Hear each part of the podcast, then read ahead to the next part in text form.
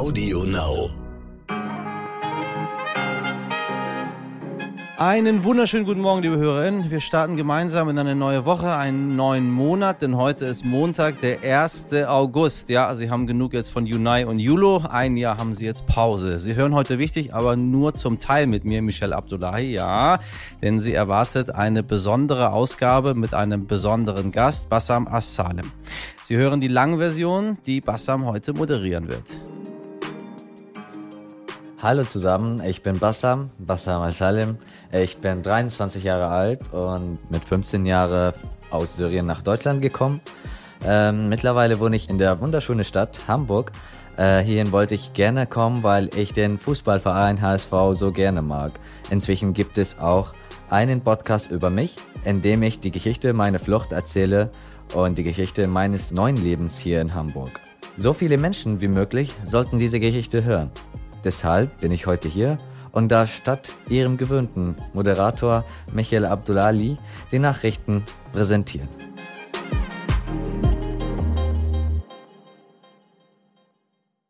Zuerst wie immer ein kurzer Rückblick aufs Wochenende und ein Ausblick auf die kommende Woche. Was wichtig war.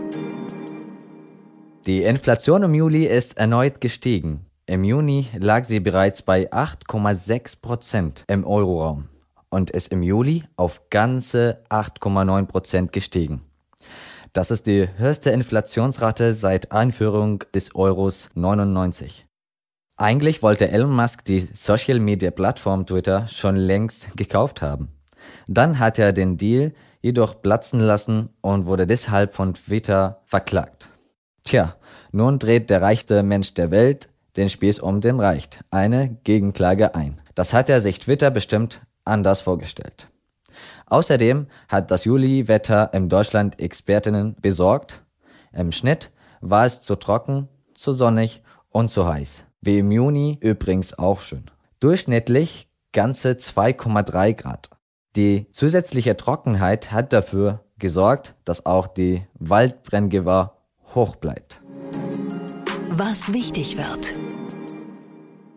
Nachdem das oberste Gericht der USA, der Supreme Court, das Bundesweitrecht auf Abtreibung in den USA gekippt hat, wird am Dienstag im Bundesstaat Kansas über eine Gesetzänderung abgestimmt. Das Volk entscheidet, ob das Recht auf Abtreibung eingeschränkt werden soll oder nicht. In anderen Bundesstaaten wie Missouri oder Oklahoma wurde das Recht auf Abtreibung direkt eingeschränkt. Doch der oberste Gerichtshof im Kansas hatte 2019 in einer Grundsatzentscheidung geregelt, dass die Verfassung des Staates ein Recht auf Abtreibung begründet. Deshalb dürften die Wählerinnen nur darüber abstimmen. Fachleute rechnen mit einer sehr knappen Wahlentscheidung. Am Donnerstag, den 4. August, beginnt die CPAC-Konferenz in Texas, die Conservative Political Action Conference. Es ist eins der größten Treffen der einflussreichsten Konservativen weltweit. Natürlich wird auch der ehemalige US-Präsident Donald Trump Teil davon sein. Seine Rede ist für Samstag geplant. Am 6. August 1932 hat Konrad Adenauer die erste Autobahn in Betrieb genommen. Dementsprechend werden wir in diesem Samstag den 90. Jahrestag begehen. Mit Worten, so werden die Straßen der Zukunft aussehen, hat der damalige Kölner Überbürgermeister die erste Kraftwagenstraße zwischen Köln und Bonn eröffnet. Diese Meldung ist wichtig, denn noch heute denken viele Menschen in Deutschland, dass die Autobahn eine Erfindung der Nazis war. Ohren auf. Der August beginnt und mit ihm ändert sich auch einige Regeln für Verbraucherinnen. Der letzte Monat des 9-Euro-Tickets beginnt. Ich hoffe, Sie können es noch ein wenig ausnutzen. Studierende dürfen sich freuen, die BAföG-Reform ist da. Der Höchstsatz, den Studentinnen, Auszubildende und Schülerinnen erhalten können, steigt von 861 Euro auf 931 Euro im Monat. Auch Freibeiträge und das Wohngeld werden nach oben gesetzt um junge Leute zu unterstützen. Ab heute müssen Eltern ihre Kinder gegen die Masern geimpft haben. Beschlossen wurde die Masernimpfpflicht schon zum 1. März 2020. Doch bis zum 31. Juli gab es eine Übergangsfrist für Schul- und Kita-Kinder. Die ist jetzt zu Ende. Demnach müssen alle Eltern einen Nachweis für die Impfung ihrer Kinder vorzeigen können. Sollten sie diesen Nachweis nicht besitzen, können ihre Kinder von der Kita ausgeschlossen werden. Das geht bei Schulkinder wegen der Schulpflicht nicht. Hier können aber Busgelder von bis zu 2500 Euro verhängt werden. Außerdem tritt im August der Gasnotfallplan in Kraft, über den wir schon mehrfach berichtet haben. Die EU-Staaten haben sich auf einen gemeinsamen Plan geeinigt, mit dem sie bis zum 31. März 2023 ihren Gasverbrauch um mindestens 15 Prozent senken wollen. Kommen wir nach der ganzen Politik zu einem meiner absoluten Lieblingsteam. Fußball. Schön als kleiner Junge in Syrien habe ich selber Fußball gespielt und auch damals schon Bundesligaspiele im Fernsehen geschaut. Seitdem bin ich großer Fan des HSV und ich kann Ihnen sagen, es war die beste Entscheidung, so nach Hamburg zu kommen. Aber im Moment stehen nicht die Bundesliga und die Männer im Mittelpunkt, sondern die Frauennationalmannschaft. Die hat gestern Abend bei der Europameisterschaft in Wembley um den Titel gekämpft. Sie haben schwer gekämpft, aber leider hat es am Ende nicht ganz gereicht und England hat gewonnen. Mehr weiß die RTL Sportreporterin Anna Fleischhauer. Liebe Anna, wie war das Spiel und wie war die Stimmung überhaupt so während der EM? Ja, das war ein echter Finalkrimi in Wembley. Ein sehr, sehr packendes Spiel mit ganz viel Tempo, einem Hin und Her an Emotionen, nur leider am Ende nicht dem Titel für die deutsche Nationalmannschaft. Da war die Enttäuschung bei den Frauen natürlich groß, aber auch bei den Fans, die mitgefiebert haben. Trotz allem war es natürlich eine wirklich grandiose EM mit einer ganz tollen Stimmung, auch jetzt wieder im Stadion in Wembley, natürlich einem ganz besonderen, geschichtsträchtigen Stadion. Und die Mannschaft, die ist wie die gesamte EM über auch diesmal wieder als Einheit aufgetreten, diesmal sogar ohne Leaderin Alexandra Popp, aber das haben dann andere ausgefüllt. Und ja, die Stimmung, die hat sich während der gesamten EM ja einfach übertragen und es waren unheimlich viele Menschen, die zugeschaut haben.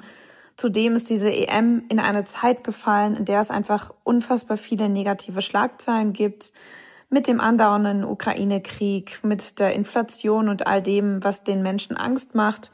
Corona, das einfach immer noch sehr präsent ist. Und da tun solche Ereignisse ja einfach unheimlich gut und die Menschen, die sehen sich nach etwas Positiven. Und das hat diese Fußball-EM tatsächlich liefern können. Das haben die deutschen Frauen liefern können, weil sie sehr tollen, attraktiven Fußball gespielt haben. Und das ganze Ereignis ist eben dadurch auch auf fruchtbaren Boden gestoßen. Bricht damit eine neue Zeit des Frauenfußballs an? Was denkst du, wie geht's weiter? Ich hoffe sehr, dass der Frauenfußball jetzt von der Aufmerksamkeit dieser Europameisterschaft zehren kann und ja, der Boom nicht wieder so schnell verpufft, wie das ja bisher leider häufig der Fall gewesen ist, bei all den Erfolgen, die die Nationalmannschaft ja schon gefeiert hat. Was muss dafür passieren? Die Zuschauer, die müssen überhaupt erstmal die Chance bekommen, die Spiele auch verfolgen zu können. Das heißt, die Sendezeiten müssen optimiert werden. Es darf nicht sein, dass nur während einer EM die Spiele auch abends stattfinden und ansonsten weiterhin tagsüber am Nachmittag, am Morgen, am Mittag, wo kaum jemand zuschauen kann. Dann kann man nicht Quoten wie jetzt 12 Millionen Menschen, die beim Halbfinale zugeschaut haben, über 47 Prozent Marktanteil, sonst kann man das nicht erreichen. Also das muss optimiert werden. Die Frauen müssen natürlich weiter attraktiven Fußball spielen. Das hat man bei dieser EM jetzt wirklich nochmal gesehen und einer Weltöffentlichkeit gezeigt, dass die Leistung sich einfach unglaublich gesteigert hat. Und dann muss man wirklich den Nachwuchs fördern, denn der Mädchenfußball liegt momentan durchaus etwas brach. Ähm, ich glaube aber, dass da die Frauen natürlich wirklich ein Ausrufezeichen gesetzt haben und mit dieser EM nochmal gezeigt haben, wie toll die Sportart ist und wie toll die Frauen das einfach gemacht haben und dass es Vorbilder auch für die jungen Mädchen gibt, die anfangen können. Also die Frauen haben das gemacht, was sie jetzt in der Hand hatten und wir hoffen und wünschen uns, ähm, dass all die anderen Faktoren dann mitspielen und wir tatsächlich dann deutlich mehr in der Öffentlichkeit und der Wahrnehmung der Zuschauer hören als bisher, was den Frauenfußball angeht. Leben Dank an die Sportreporterin Anna Fleichauer. Liebes Publikum, Sie hören mir jetzt schon seit einigen Minuten zu. Das freut mich natürlich sehr. Und bestimmt fragen Sie sich, wer moderiert da gerade eigentlich meinen Lieblingspodcast? Ich bin wie gesagt Bassam und jetzt ist der ideale Zeitpunkt gekommen, um Ihnen etwas über mich zu erzählen. Und weil keine heute wichtig Folge ohne Michael Abdul Ali funktioniert, haben wir uns einfach mal zusammengesetzt und uns unterhalten. Bassam, ich grüße dich ganz herzlich. Ich grüße dich auch zurück, Kai. Äh, ich, ich, ich, ich freue mich sehr, heute mal mit dir zu sprechen. Ähm, äh, du bist ja hier, du, du bist ja, du bist ja quasi der neue Podcast-Host. Äh, so, gu gucken wir mal, wie das läuft hier mit, uns, mit uns beiden. Wie geht's dir? Ganz gut erstmal und äh, ja, schön dich auch zu sehen. Ähm, für unsere Zuhörer, du bist aus ähm, einem kleinen Dorf in Syrien gekommen. Wie sah das dort äh, vor Kriegsbeginn 2011 aus und wie sieht's heute aus? Weißt du das? Ja, grundsätzlich schon. Und ähm, ja, wie soll ich das beschreiben? Ähm, es war halt so ein kleines Mini-Dorf, da wo alles schön war und so mit Frieden befüllt war. Und ja, das Leben ging auch äh, dort sehr, sehr schön, ohne Probleme. Wir hatten unsere Ruhe, wir hatten unser Leben und wir hatten einfach Spaß damit gehabt. Und ja, sobald halt der Krieg angefangen hat, so zwei, drei Jahre später, äh, dann sah das Ganze so ein bisschen anders aus. Ähm, aber leider negativ aus auch ja. so. Da hat man immer ab und, äh, ab und zu mal so gesehen, wie Häuser zum Beispiel zerstört worden oder man hat auch gesehen, wie, wie soll ich sagen, Krankenhäuser sogar zerstört worden. Oder was heißt Krankenhäuser? Wir hatten ja nur eins und der war schon zerstört oder wurde schon ähm, ja. zerstört. Und ja, dann war halt dieses Sicherheitsgefühl nicht mehr da. Man konnte halt das Leben nicht mehr so ganz normal, im ganz normalen Alltag halt, ähm, ja, äh, leben, genießen und auch Spaß damit haben. Die Ängste kamen irgendwie langsam so drin zwischen die Leute und äh, das Ganze hat sich sehr, sehr schlecht verändert, leider durch den Krieg. Äh, du hast von einer historischen Gewalt in Syrien berichtet. Du hast dich dazu dann letztendlich durchgerungen, ohne deine Familie dein Land zu verlassen und nach Deutschland zu kommen. Das als, als Teenager. Wenn ich mir heute 15-Jährige in Deutschland bei uns angucke, dann sind das Schüler in der siebten, achten Klasse. Äh, was hat es mit dir gemacht? Wie hast du diese Entscheidung getroffen, ohne deine Familie einfach loszugehen? Also ich hatte so einen großen Teil mit dieser Entscheidung, also ein großes Teil von dieser Entscheidung habe ich selber getroffen, aber ich musste halt meine Familie davon überzeugen. Sie haben das natürlich am Anfang so abgelehnt, weil klar, ich war ja noch ein Kind, äh, sage ich jetzt mal so. Und ähm, ja, dann waren irgendwie, wollten auch Nachbarn, die mit uns halt alles Familie halt sehr gut befreundet sind, wollten die auch ähm, los, also raus aus Syrien, beziehungsweise Richtung Deutschland auch. Und wir haben ganz gute Verhältnisse und Vertrauen zu die, also zwischen uns seit Jahren schon. Ne? Wir sind sehr gut befreundet, die Familien. Und dann habe ich so dadurch halt versucht, dass ich sage, okay, ich fahre ja nicht alleine oder ich gehe diesen Weg halt nicht alleine. Ich gehe mit dem Familien, mit den Freunden, Bekannten auch, die auch äh, die in der Umgebung alle so äh, los wollten. Da waren wir auch im Endeffekt letzten, wie viele Leute das sind irgendwie, glaube ich, 25 und danach auf dem Weg sind noch zusätzlich welche dazugekommen. Da waren wir irgendwie bei 37 Leute oder so. Ähm, alleine das, das, das zu machen, so, weiß ich nicht. Also ich kann sein, dass es auch ich, dass ich das halt vorher nicht so richtig gewusst habe, ähm, was mich erwartet auf diesem Reise, auf diesem Weg. Ja. Es war ein, eigentlich ein, wie soll ich sagen, es war ein Abenteuer. Ja. Also daraus hat man auch vieles gelernt. Man hat auch ganz vieles gesehen. Ich habe auch ähm, ja, in dem Weg, wir haben so viele Probleme gehabt und ähm, ich weiß nicht, ob das jetzt auf meine Persönlichkeit irgendwie vieles gemacht hat, so sozusagen, so dass ich halt vielleicht ein bisschen schneller reifer geworden bin oder dass ich halt ähm, die Welt so besser sehen konnte dadurch. Aber die Überredung alleine jetzt von meinen Eltern ja. hat nach ein paar Versuche so geklappt und es ging halt. Aber ich, ich, ich kann mich auch wirklich nicht so ganz jetzt ähm, so mich dran äh, erinnern.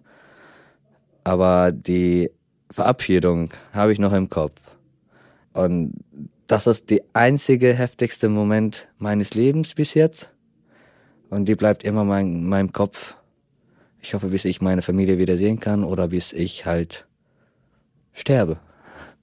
Sage ich jetzt mal so. Du hast gesagt, wenn ich beschreiben müsste, was mir am meisten fehlt, dann wäre es die Kindheit. Ähm, wie geht's dir heute damit? Ich meine, ich weiß, man muss plötzlich sehr, sehr schnell erwachsen werden, man muss sehr schnell reif werden, man muss Entscheidungen treffen, all das, was eigentlich ein 15-Jähriger so früh nicht machen sollte, sondern seine Kindheit haben, ähm, was lernen, was spielen, bei seinen Eltern sein, äh, Kind sein einfach. Das, das, das hast du nicht gehabt. Mhm. Was macht das mit dir heute? Ja, wenn man jetzt irgendwie immer an die, ähm, wie soll ich sagen, zurückdenken muss, dann kommt man ja halt nicht voran. Richtig. Und dadurch, dass ich jetzt alleine meinen Weg jetzt hier in Deutschland äh, gehe und ich halt hast du ja gerade selber erwähnt, ich muss Entscheidungen treffen. Der Welt entwickelt sich ja auch so schnell.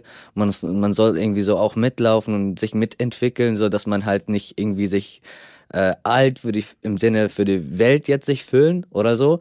So dass das ist das alles lässt mich halt auf mich selber fokussieren und meine Konzentration halt nicht in der in der Vergangenheit wieder zurückzublicken. Von daher ich versuche einfach, ich hatte es ja, ich hatte schöne Momente, waren ja nicht genug, es ist ja okay.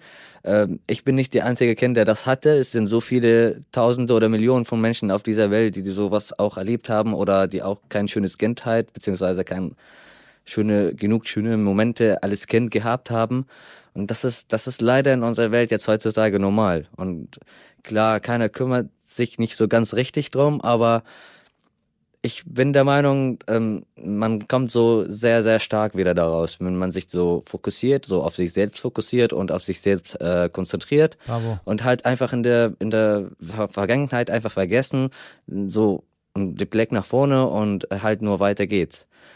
Aber wie gesagt, diese diese Situation hat mich hier halt ein bisschen mehr so erwachsen gemacht. Und dadurch das, was ich so alles erlebt habe. Wie hast du deine Ankunft erlebt 2015? Wie hast du die Stimmung in Deutschland aufgenommen? Wie hast du diese, diesen berühmten Satz von Angela Merkel, wir schaffen das, ähm, aufgenommen? Hast du das überhaupt alles mitbekommen, was hier gerade passiert? Wenn man halt äh, noch nicht in Deutschland angekommen ist und man, wenn man halt versucht, nur sicher in Deutschland vor allem auch an, äh, versucht anzukommen, dann ist man irgendwo anders damit beschäftigt und dann kann man ja sowas überhaupt gar nicht mitkriegen ähm, auch kein Deutsch äh, zu sprechen, so das war auch so ein Ding. Es ging halt für uns halt nur, dass wir in Deutschland sicher ankommen und mehr wollten wir eigentlich erstmal gar nicht.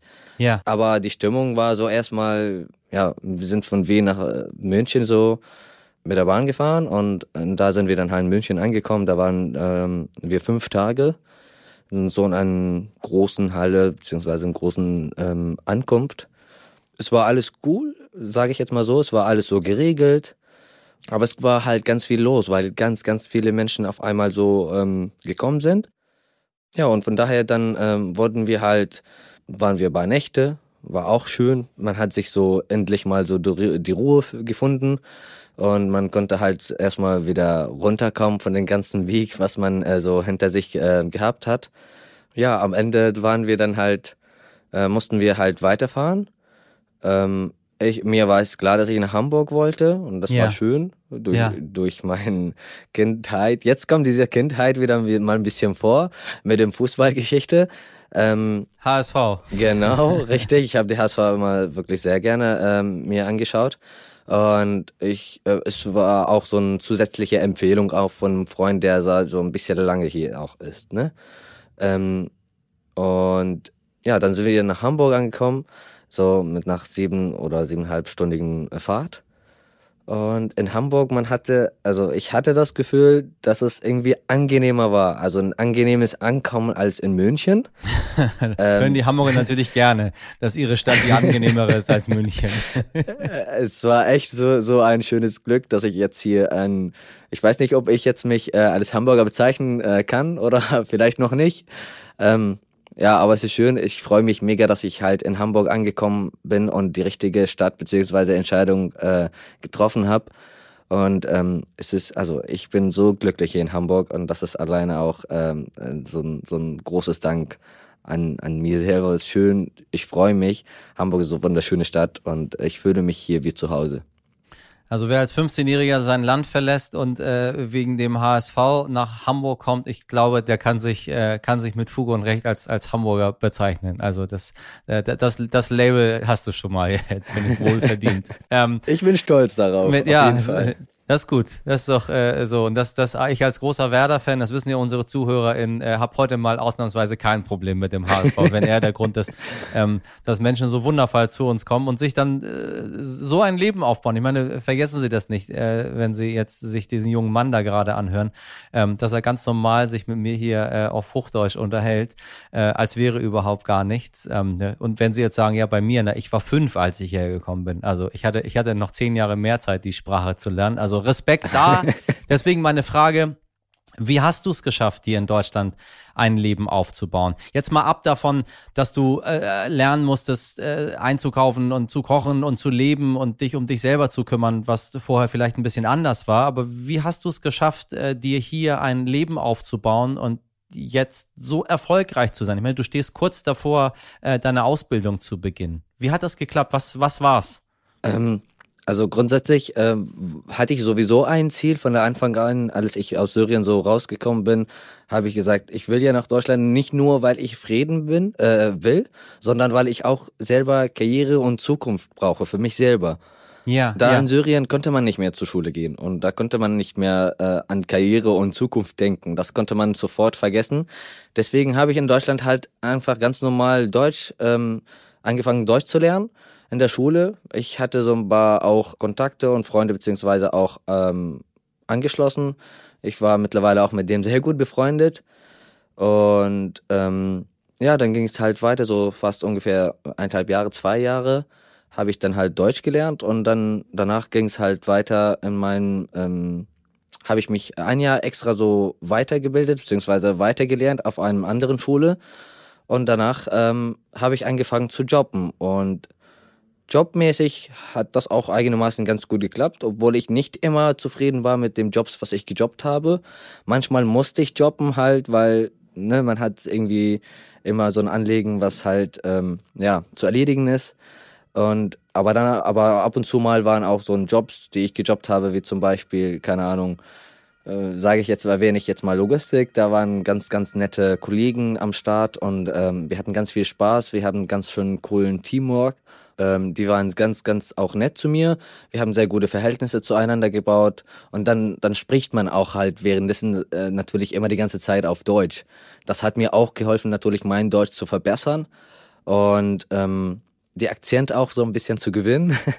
Bravo. Dann habe ich halt weiter gejobbt, nur weil ich das halt am Ende musste, mehr nicht. Dann war so ein Punkt in meinem Leben, wo ich gesagt habe, so genau deswegen bin ich ja nicht hier nach Deutschland gekommen. Und ich habe mich dann halt fast sofort so angefangen, um äh, einen Ausbildungsplatz mich zu kümmern. Äh, es hat äh, nach ähm, so paar Monaten glücklicherweise auch geklappt. Äh, mit einer der besten Firmen, die ich jetzt ähm, bei denen loslegen ähm, kann, bei About You. Ich bin mega aufgeregt, aber ich freue mich, dass ich halt diesen Schritt so halt abgeschlossen habe ja, ich erwarte das, was auf mich jetzt noch zukommt. Und man probiert halt immer irgendwas, was so aus sich selber immer was entwickelt. Man soll einfach nur loslegen und dann entwickelt sich immer was davon. Und dann halt, ja, einfach durchziehen. Also ein bisschen Glück halt in meinem Leben hier in Deutschland hatte ich ja auch. Aber wenn ähm, man halt nichts versucht und einfach nichts macht, Richtig. dann kommt ja halt dieses Glück nicht von alleine. Vielleicht zum Schluss, weil die Welt Syrien vergessen hat, weil wir nicht mehr raufgucken es ist jetzt seit über zehn Jahren ist dort Krieg. Mhm. Und äh, ja, die Berichterstattung geht zurück. Es ist wie so oft äh, in, in, in vielen im Nahen Osten, die Menschen gewöhnen sich dran und dann guckt keiner mehr so wirklich hin. Mhm. Wie ist es gerade in Syrien heute? Wie geht es deiner Familie dort? Das ist eine Frage, die ich, es, ist, es ist gar nicht so einfach, so eine Frage zu beantworten. Ich würde jetzt mal sagen, ich stelle mich jetzt ein Land vor, da wo ähm, die Wirtschaft komplett auf Null runtergesetzt ist, komplett zerstört ist und äh, wo die Bildung auch, auch wieder auf Null gesetzt ist und gestört ist. Und dann stelle ich mir halt vor, es gibt Arbeitslosigkeit ohne Ende. Mhm. Es gibt ähm, äh, nicht mal Strom, vernünftiges Strom, nicht mal vernünftiges Wasser, nichts so was, was, was ein normaler Mensch in seinem ganz normalen Alltag halt braucht für sich selber.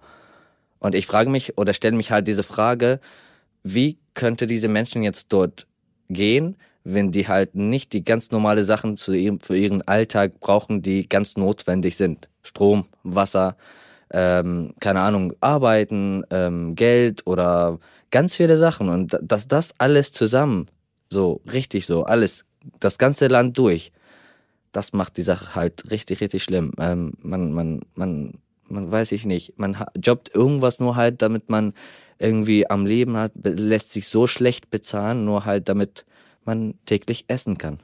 Mehr ist es da nicht. Also an Karriere, an Zukunft, ähm, ein Leben, ganz normales Leben, die ein ganz normaler Mensch sich äh, verdient hat, gibt's leider in Syrien nicht. Und ähm, klar, das ist, das ist das mit dem Berichterstattung, also äh, dass es in Syrien jetzt zurückgekommen ist oder wieder äh, weniger geworden ist. Ja. Ähm, das ist, das erleben wir fast Richtig. überall auf der Welt, weil nicht nur in Syrien, Irak, sagen wir jetzt Afghanistan, wir sagen auch ganz andere Länder, die jetzt äh, so schlecht gehen. Das interessiert die Welt das ähm, gar nicht. Ich meine jetzt auch mit so, ich will jetzt auch nicht so Richtung Politik, weißt du, aber ähm, Ja. das ist leider normal heutzutage. Wir sorgen dafür, dass das nicht normal ist und wir werden so lange hinschauen und so lange darüber berichten, ähm, bis dieser Krieg vorbei ist und den Menschen dort eine Stimme geben, insbesondere auch den Menschen, die zu uns gekommen sind. Ich freue mich deshalb besonders sehr, dass du die Stimme meines Podcasts jetzt bist und äh, ich hoffe, dass wir das mal ähm, wiederholen, weil ich habe noch eine ganze Menge mit dir äh, zu besprechen. Ganz, ganz viel Erfolg für den Start deiner Ausbildung und ähm, ja, du bist ein, äh, ein, ein großartiges Vorbild. Ich bin sehr, sehr froh, mich heute mit dir unterhalten zu dürfen. Hat mich auch wirklich mega gefreut. Ich danke dir aus dem Herzen. Immer mal wieder gerne. Pass auf dich auf. Danke, danke. Vielen Dank, Sam. Dankeschön. Heute nicht ich. Für die letzte Nachricht schauen wir heute nach Italien, genauer gesagt auf ein katholische Sommerlager für Jugendliche im Süden, in Kalabrien. Dort sollte der Pfarrer Mattia Bernasconi eine Messe halten. Weil es so heiß war, hatte sich die Gruppe ein Bienenwald in einem Campingplatz als provisorische Kirche ausgesucht. Doch der war besetzt, deshalb dachte sich der Priester, wieso nicht mal kreativ werden und eine Messe im Wasser halten. Ich kann Ihnen sagen, die Bilder sind großartig. Der Fahrer steht im Badehose im Wasser am Strand, eine Luftmatratze vor sich als Altar und feiert mit den Jugendlichen Gottesdienst. Die machen sich übrigens nicht darüber lustig, sondern schweigen andächtig und feiern mit. Ganz so unterhaltsam, wie wir fand das zugehörige Erzbistum von Crotone den Gottesdienst aber nicht. Sie kritisieren die Aktion und sogar die italienische Staatsanwalt hat sich eingeschaltet, wegen Verunglimpfung einer Religionsgemeinschaft. Der Pfarrer hat sich mittlerweile auch entschuldigt. Nun ja, meine Meinung ist, immer mehr Menschen treten aus der Kirche aus. Und wenn ein Pfarrer eine kreative Idee hat, um Menschen einzubeziehen, sollte das doch eigentlich gefeiert werden, oder? Was denken Sie denn darüber? Schreiben Sie uns an, heute wichtig. Liebe heute wichtig Fans, vielen Dank, dass Sie bis jetzt dabei geblieben sind. Ich bin Bassam Al-Salim und wenn Sie mich jetzt noch besser kennenlernen und mehr über meine Reise von Syrien nach Hamburg hören möchten, dann finden Sie einen Link zum Bassam Podcast in der Folgenbeschreibung. Das war's für heute von mir. Schön, dass Sie mir und uns zugehört haben. So, da bin ich wieder. Ihr Liebling hoffe ich immer noch, Michel Abdullahi. Ich habe auch Verständnis, wenn Sie mich jetzt äh, nicht mehr ganz so doll mögen, sondern lieber Bassam. Ich hoffe, Ihnen hat diese Folge mit Bassam Assalem gefallen. Wir wollen in diesem Podcast, wie Sie ja wissen, auch immer wieder verschiedene Lebensrealitäten abbilden und voneinander lernen. Auch deshalb macht mir und meiner Redaktion die Arbeit an diesem Podcast so viel Spaß. Nur einer Sache muss ich widersprechen. Wenn Sie schon häufig bei uns sind, dann wissen Sie, der einzig wahre Fußballverein im ganzen Norden ist der SV Werder Bremen. Besagte Redaktion besteht heute nicht nur aus den üblichen Verdächtigen Mirjam Bittner, Dimitri Blinski, Laura Czapo und Jennifer Heinzel, sondern auch aus Tim Sohr und Bassam Assalem. Und in der Produktion Nikolas Femerling für Sie. Am Morgen haben Sie wieder den ganzen Tag wahrscheinlich mit mir zu tun. Wenn Ihnen diese etwas andere Ausgabe gefallen hat oder Sie Vorschläge haben, welche Gäste unbedingt zu heute wichtig kommen sollten, dann schreiben Sie uns gerne an heute wichtig stern.de und wie immer bewerten Sie uns gerne auf sämtlichen Podcast-Plattformen. Das hilft uns sehr. Haben Sie einen schönen Tag, eine tolle Woche, einen großartigen Monat und machen Sie was draus. Ihr, Michel, musste auch sehr, sehr lange und mit sehr, sehr viel Mühseligkeiten diese komische Sprache namens Deutsch lernen. Abdullahi.